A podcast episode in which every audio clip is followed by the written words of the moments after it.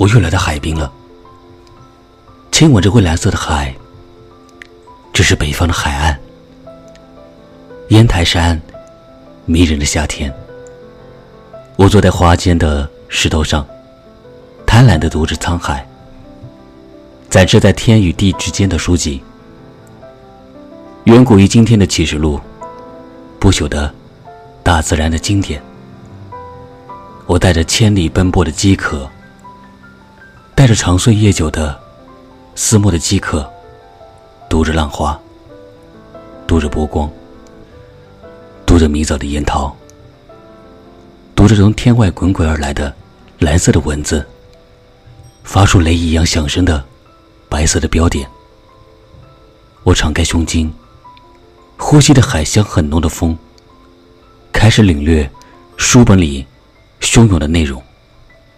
澎湃的情思，伟大而深邃的哲理。打开海蓝色的封面，我进入到了书中的境界。隐约的，我听见太阳的清脆的铃声，海底朦胧的音乐。我看到了安徒生童话里的天鹅，洁白的舞姿。我看到罗马大将安东尼和埃及女王克里奥佩曲拉在海战中爱与恨交融的戏剧。看到灵魂复苏的精卫鸟，化作大群的飞鸥，在寻找当年寄人海中的树枝。看到许悲鸿的马群，在这蓝色的大草原上。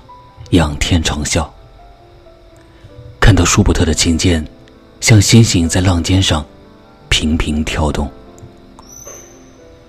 就在此时此刻，我感到一种神秘的变动在我身上发生，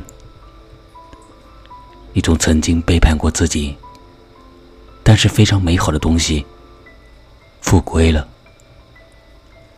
而另一种，我曾想。摆脱而无法摆脱的东西，消失了。我感到身上好像减少了什么，又增加了什么。